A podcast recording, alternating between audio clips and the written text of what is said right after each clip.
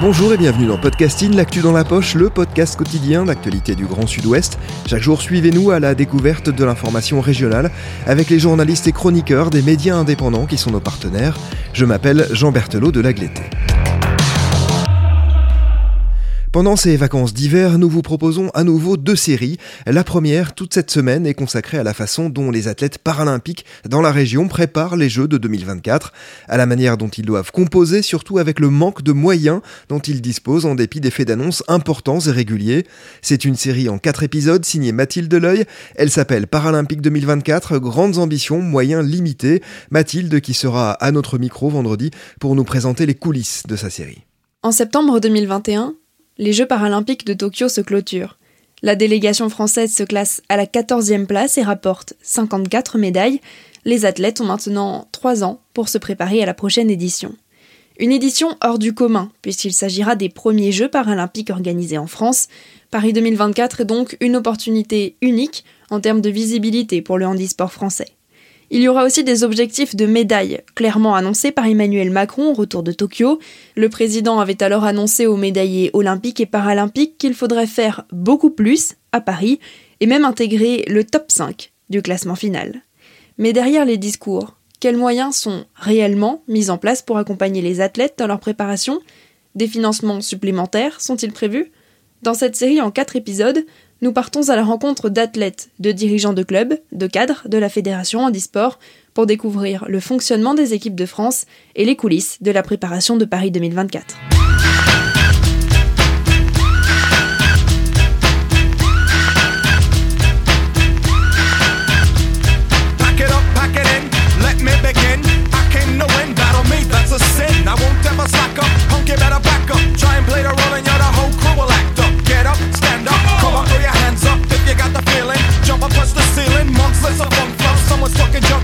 them in the eye, and then I'll take the punks out.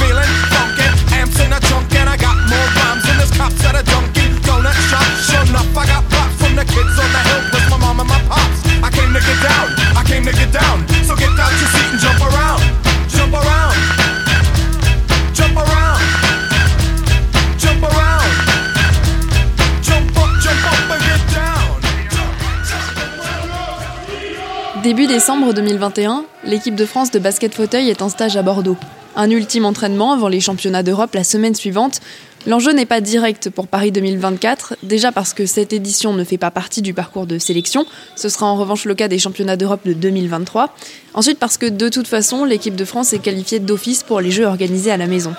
Pour autant, Stéphane Binot, le directeur sportif de la commission basket fauteuil, prend très au sérieux cette compétition. C'est un championnat d'Europe qui est qualificatif pour le championnat du monde qui aura lieu en novembre 2022 à, Dubaï. Il y a cinq places qualificatives. Euh, on a un effectif qui, cette saison, nous, permet de, prétendre aux meilleurs résultats possibles. J'aime pas trop m'engager à chaque fois, mais à minima être dans les cinq et si possible euh, aller le plus loin possible dans la compétition. Sur les dernières euh, éditions, ça avait donné quoi euh, au niveau résultat? On avait fini 8e, euh, 7e ou 8e en 2019 en Pologne. On n'avait pas du tout la même équipe. On a réussi à, faire, à refaire revenir des, joueurs d'expérience qui avaient quitté l'équipe de France pour différentes raisons et qui maintenant adhèrent de nouveau au projet avec l'ambition d'amener une équipe compétitive pour Paris 2024. Et la dernière qualif aux Jeux paralympiques, ça date de quand? Ça remonte de, je crois que c'était, sauf erreur de ma part, en 2000, Sydney. Ok, et comment vous expliquez que ça ne soit pas passé depuis? Il y a une grosse densité au niveau des, nations européennes, il y a vraiment un niveau qui est très élevé, on n'est pas une mauvaise équipe, on a, on a été une équipe qui a été en reconstruction pendant pas mal d'années. Euh, là, on peut prétendre, à mon avis, à de meilleurs résultats, mais la, les nations européennes euh, comptent parmi les, meilleures équipes euh, mondiales. Donc du coup, voilà, tout simplement pour ça qu'on n'a pas réussi à se qualifier depuis pas mal de temps sur les Jeux paralympiques. Avec le retour de certains grands joueurs, il espère avoir l'équipe la plus compétitive possible car elle va devoir affronter certaines équipes professionnelles. Ce n'est pas le cas de la France où les joueurs sont amateurs. Certains parmi ceux qui sont aujourd'hui en équipe de France ont connu les deux statuts, en évoluant pendant un temps à l'étranger. Donc euh, bonjour, je m'appelle Sofiane Meyaoui, je fais du basket depuis euh, presque 20 ans maintenant. J'ai joué aussi à l'étranger pendant euh, pas mal d'années. par exemple, j'ai joué à Rome en Italie pendant 5 ans. J'ai joué à Galatasaray pendant 2 ans aussi. Et ensuite, cette année, je suis revenu justement en France, à Paris, pour pouvoir préparer les Jeux paralympiques de Paris 2024. Et vous jouez euh, où en France du coup Là, je joue au CSMO, dans le 77. Le club de basket fauteuil de Galatasaray, où a évolué Sofiane Meyaoui, fait partie des gros clubs européens. Il a notamment remporté 5 fois la Coupe d'Europe en 7 ans, entre 2008 et 2014. En Turquie, le statut des joueurs n'est pas le même qu'en France. Alors, à l'étranger, on est vraiment reconnu professionnel, on a vraiment un statut professionnel et du coup, on peut s'entraîner tous les jours parce que justement, il y a les aides qui permettent justement de, de faire que ça. Et on, du coup, on a même l'obligation de s'entraîner tous les jours. Alors qu'en France, malheureusement, comme on n'est pas reconnu professionnel, tout le monde travaille un petit peu à côté justement pour pouvoir euh, joindre les deux bouts. Et du coup, c'était un peu un sacrifice pour vous de passer de ce statut pro euh, et revenir à un statut amateur en France? Pas vraiment un sacrifice, parce que je voulais aussi préparer Paris 2024 et je voulais aussi préparer l'après-basket. Donc euh, je commence, voilà, j'ai 38 ans. Et donc du coup, en fait, j'ai créé aussi mon club sur Paris pour aider des jeunes en situation de handicap à faire du basket fauteuil. Et en même temps, je me suis dit que c'était une bonne chose de commencer avant, de préparer avant et de ne pas arriver à mes 40 ans et me dire bon, qu'est-ce que je fais Et voilà, donc euh, un peu ça. Ok, donc vous continuez à faire du basket toute la journée quand même Oui, exactement. Je m'entraîne tous les jours, euh, j'entraîne aussi euh, le club de basket. Et voilà, donc je fais ça tout le temps. Ok. Si c'est pas indiscret, vous étiez payé combien à l'étranger pour être joueur? À Galatasaray, j'étais payé entre 5 000 et 6 000 euros. Et en Italie, ça va varier entre 2000 et 3000, ça dépend, ça dépend des, clubs. Et vous pensez que ça va pouvoir euh, avoir lieu rapidement en France, d'arriver à ce même fonctionnement? Ça serait bien, parce que le problème, c'est que beaucoup de joueurs en France vivent de, leurs aides, de la hache par exemple, qui est de 900 euros, et sont payés aussi par certains clubs, parce qu'il ne faut pas se mentir, les clubs payent, mais ils ne sont pas déclarés. Donc du coup, ces joueurs-là bah, cotisent rien pour leur retraite, et du coup, bah, quand ils vont arriver à un certain âge, ils vont se demander bah, maintenant qu'est-ce que je fais. Donc voilà, il y a un vrai. Je pense qu'il faut que les clubs, la Fédé, la commission basket essaient d'un peu euh, d'aider les jeunes. Parce que c'est facile, quand on a 18 ans, on a des aides euh, de la H, euh, de la CAF. Il y a 900 euros qui te rentrent dans ton compte. Tu dis, ouais, super, à 18 ans, après je vais aller à l'école. Et ensuite, euh, bah, le basket, on peut arriver à 1000 euros, 1500. Donc euh, voilà, quand on additionne les deux, ça fait facilement 2000 euros sans payer de loyer parce qu'en général, les, clubs trouvent euh, des logements aussi. Donc euh, voilà, pour les jeunes, je pense que c'est important de les aider et même les forcer, forcer les clubs à, les déclarer. Donc les 1000, 1500 euros, c'est ce que donnent à peu près les clubs quoi. Voilà, à peu près. L'AAH que le joueur vient d'évoquer, c'est l'allocation adulte handicapé qui est versée par la caisse d'allocation familiale. On a track, I move it like Barry Allen without the chemicals and lightning. It's frightening how much of a gap is in between stuff I think's talent and pipe dreams that might be malice. But that's because I hate ballads. When MC's on, I won't have it, cause that shit's too slow. To make crowds lose a fast and a conscious and old dukes a hazard. Episode credible, credible metaphors, never gonna let it go. Legible emerald in his soul. Anyone who wants to listen, improbable about tough the mission impossible to catch up. You're missing about 10 years worth of practice and performance. Need a personal trainer, speech therapist, and actor coach. All I need to retain are crowd awareness in a band that rocks the most. To the point of disclaimers, deep warning, crucial than most can boast. Cause you ain't say much and talk about stuff that I just won't promote. No, like all that gold just might get stole if you show off for peers. Know that that watch you bought will be worth less in a year. Save your tax receipt so your shit won't be in arrears. But I'll take your spots since you forgot rap Puisque Sofiane Meyaoui est auto-entrepreneur, il peut organiser son emploi du temps en fonction des stages et compétitions de l'équipe de France. L'un de ses coéquipiers a trouvé une autre solution en étant engagé par son club. Micro-test 1-2. C'est comme ça qu'on dit Si, c'est comme ça qu'on fait. Alors, je suis Nicolas Jouancer.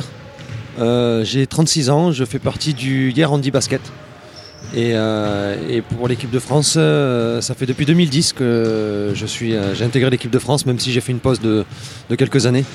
Et là, je suis revenu cette année. Alors moi, je suis embauché par mon club en, tant que développement. je développe le club avec que ce soit pour faire de la démonstration avec les écoles, dans des hôpitaux ou des centres de rééducation.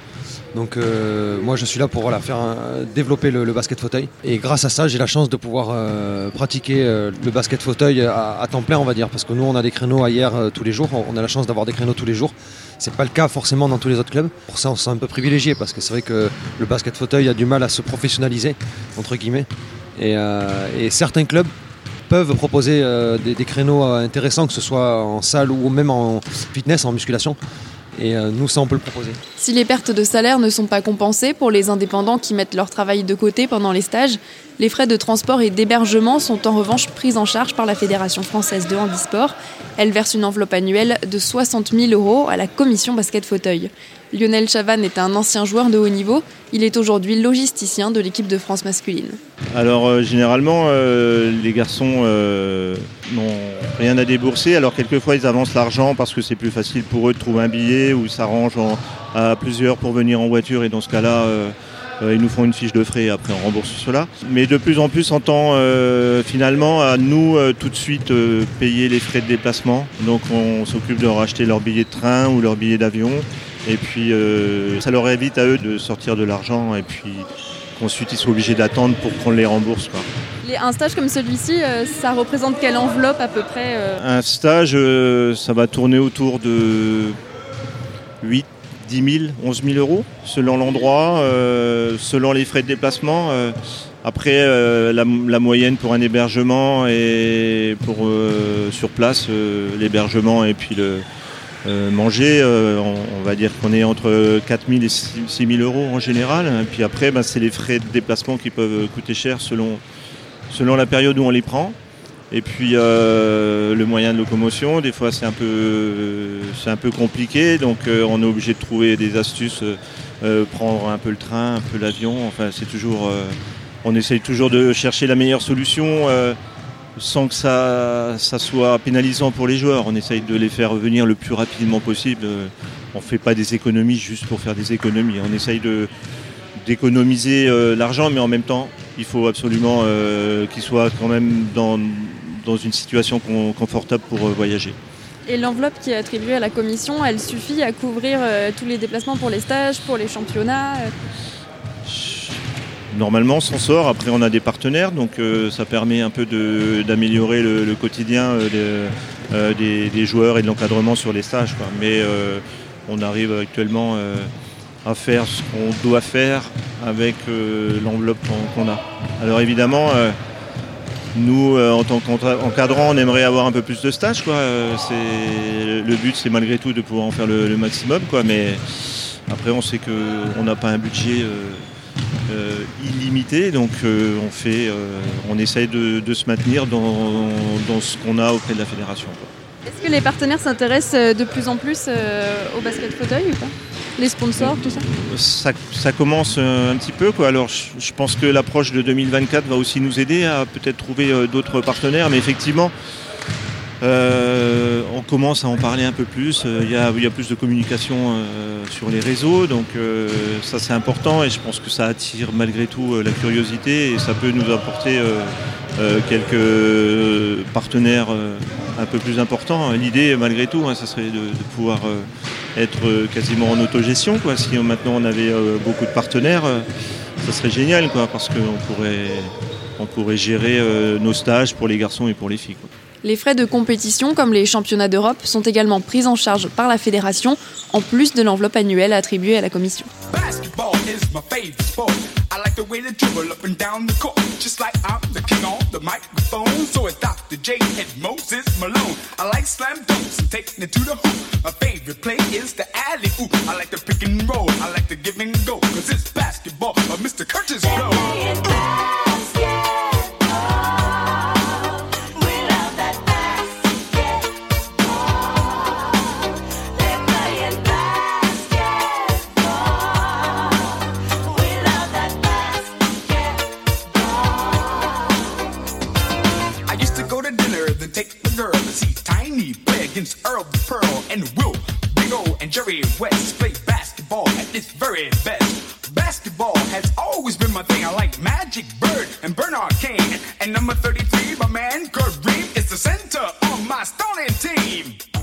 Certaines dépenses restent à la charge des joueurs. Ils doivent par exemple financer leur fauteuil. Et le budget est conséquent, comme l'explique Sofiane Meyaoui. Un fauteuil, ça coûte entre 5 000 et presque 8 000 euros. Soit on a des aides, soit euh, on est obligé d'utiliser la sécu, la mutuelle, euh, des trucs dans le genre pour pouvoir euh, bénéficier, pour avoir un fauteuil. Sachant que c'est des fauteuils qui sont faits sur mesure, donc on ne peut pas se permettre de, comment on appelle ça, de, vu que c'est fait sur mesure, ça coûte très cher en fait. Donc Et quand on commence le basket, on n'a pas tout de suite un fauteuil qui est, parfait pour ça. Parce qu'on n'est jamais vraiment sûr des, mesures qu'on prend. Et euh, du coup, on est obligé d'avoir 2-3 fauteuils tous les 2-3 ans de changer. donc ça coûte un peu cher. Et là, les sponsors peuvent aider aussi? Ça dépend, ça dépend. Ça dépend des sponsors, ça dépend si la Fédé nous aide, ça dépend de plein de choses en fait. La Fédération française de handisport, justement, peut apporter un accompagnement financier à certains athlètes de haut niveau. Une cellule haute performance a d'ailleurs été créée en 2018 avec la promesse de faire un grand pas vers la professionnalisation des disciplines paralympiques. Mais Stéphane Binot, le directeur sportif de la commission basket fauteuil, n'a pas vraiment senti un tournant dans l'accompagnement financier des joueurs. C'est davantage visible sur, le, sur les sports individuels. Nous, pour l'instant, tant que le sport collectif n'a pas brillé sur la scène européenne ou sur des Jeux paralympiques, euh, mais forcément, entre guillemets, on ne sera pas à la hauteur de, des, autres euh, médaillés euh, qu'on a pu voir au sein de la fédération.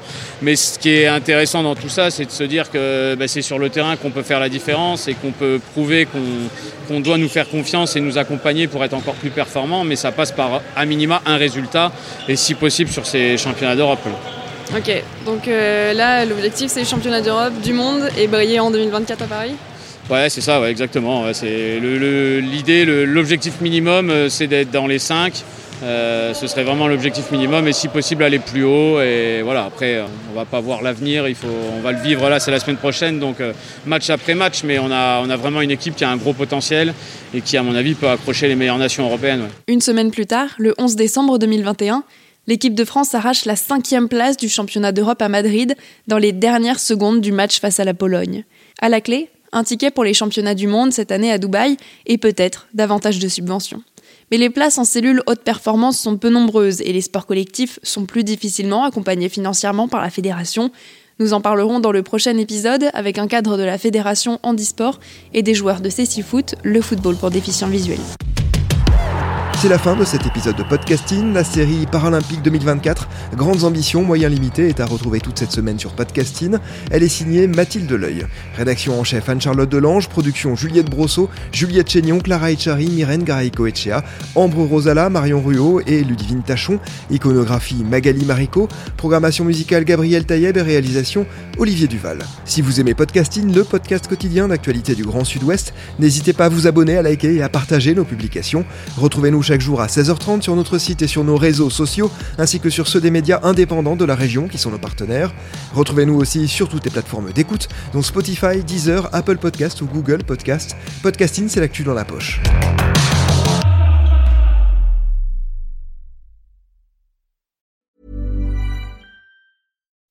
When you make decisions for your company, you look for the no-brainers. If you have a lot of mailing to do, stamps.com is the ultimate no-brainer. Use the stamps.com mobile app to mail everything you need to keep your business running with up to 89% off USPS and UPS. Make the same no-brainer decision as over 1 million other businesses with stamps.com. Use code program for a special offer. That's stamps.com, code program.